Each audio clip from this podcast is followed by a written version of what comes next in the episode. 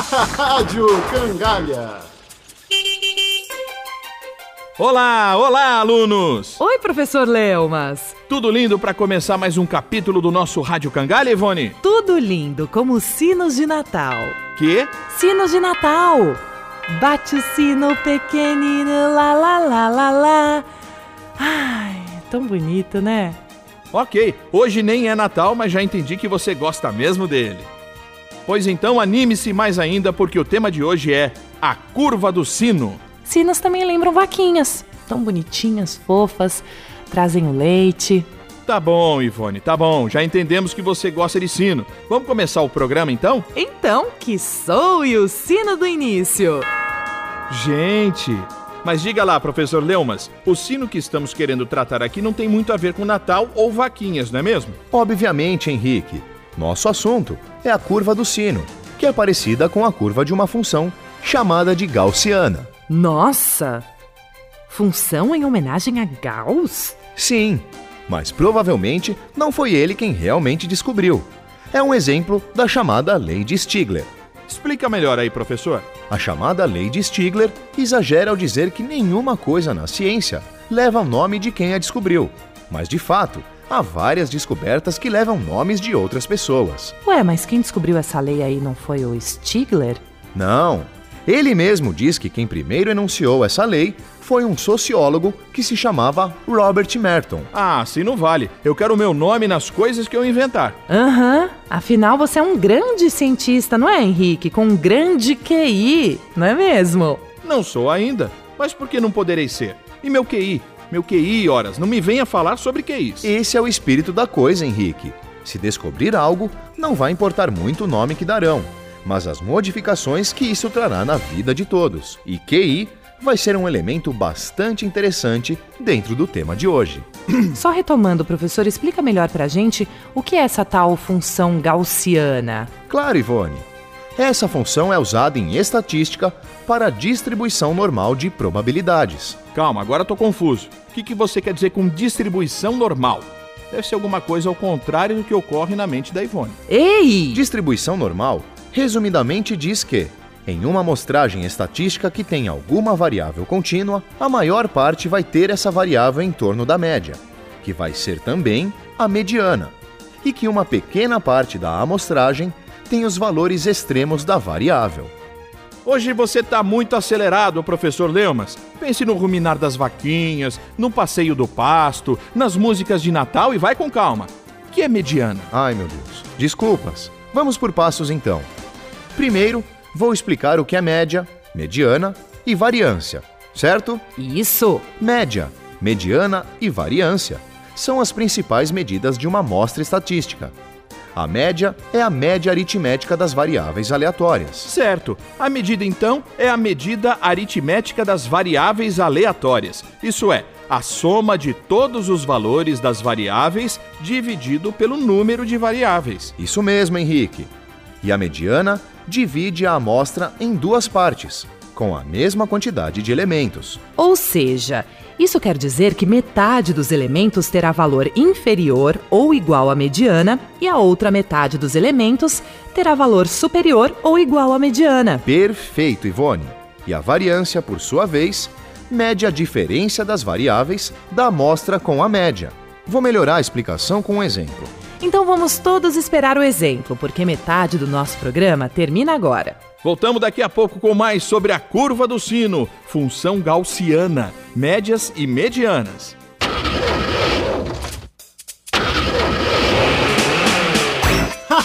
Rádio Cangalha.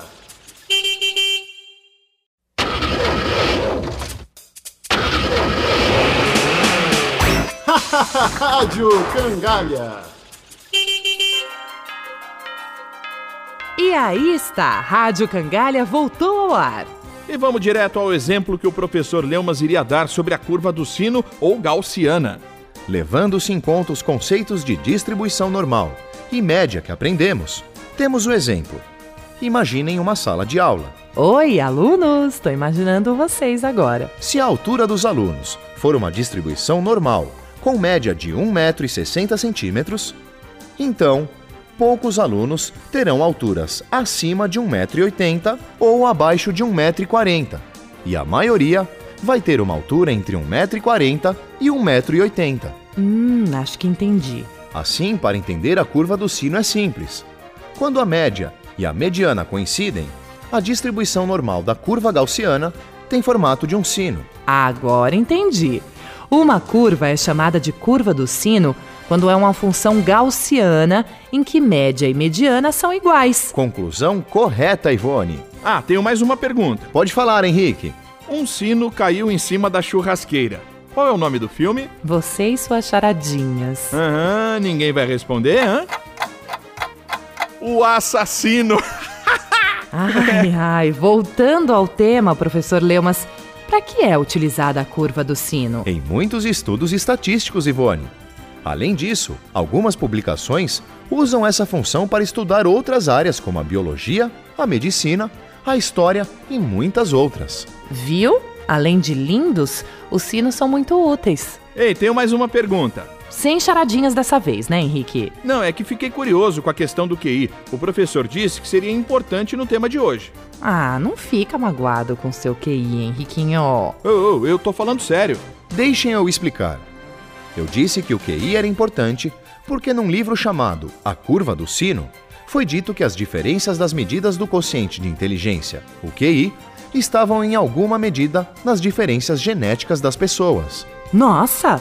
Os geneticamente inteligentes? Assim, o quociente de inteligência é somente um valor numérico que não leva em conta importantes diferenças. Então, uma pessoa de inteligência considerada normal tem QI em torno de 100 com desvio padrão de 15. Logo, 95% da população tem QI entre 70 e 130. Isto é, dois desvios acima ou abaixo da média. 153 é meu número da sorte. Aposto que do meu super raciocínio também. Menos, Henrique, bem menos. 147? Há vários testes que os psicólogos desenvolveram e tentam definir a inteligência de uma pessoa. Não é nada simples, mas a parte matemática que nos interessa aqui é chamar a atenção que a medida de um fenômeno tão complexo quanto a inteligência humana sempre tem uma margem de erro ou um desvio. É, até a análise de inteligência tem desvios. Acho que isso é um sinal para desviarmos o rumo da conversa e ir para a frase célebre, não? Então vamos para a frase célebre do dia? A frase do dia é de um cara muito conhecido por escrever e dirigir musicais de teatro. Ele se chama Oscar Hammerstein. Nossa, o nome dele é quase um trecho de um musical mesmo. E a frase é: Um sino não é sino até que soe. Vamos suar por aí então. Não, Henrique. Se você quer mostrar o seu QI, o sino que tem dentro de você, o certo seria você dizer: vamos soar por aí. Ah, é isso mesmo que eu queria dizer. Então vamos dar tchau, porque chegou ao fim mais um episódio Rádio Cangalha, em que todos suamos muito para apresentar. Isso aí, e hoje aprendemos sobre a curva do sino, que é uma função gaussiana, em que a mediana e média são iguais. E que assim proporcionam o desenho de um lindo sino. Esperamos que o conteúdo tenha soado bem e que fique ressoando por muito tempo ainda na cabeça de vocês. Era isso por hoje. Obrigado ao professor. Tchau, pessoas! Tchau, ouvintes! Obrigado, alunos. Obrigado, gente. Tchau. Até mais.